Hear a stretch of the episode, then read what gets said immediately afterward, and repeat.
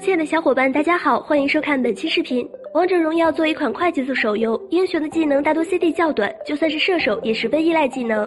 技能放好了能够 carry 全场，没放好可能就会酿成一场团灭，害死队友。下面小编就盘点了三个乱放会惹祸的技能，猜猜都是谁的？三刘邦大招。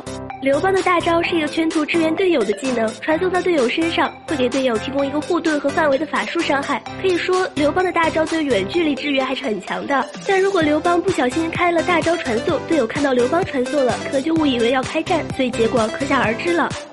二鬼谷子大招。都知道鬼谷子大招配合二技能，能配合队友打好一波很简便的团灭。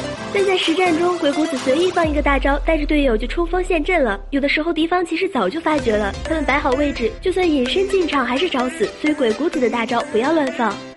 一大乔大招，大乔被很多玩家称为团战发动机，他的大招开在哪儿，团战就在哪儿发生了。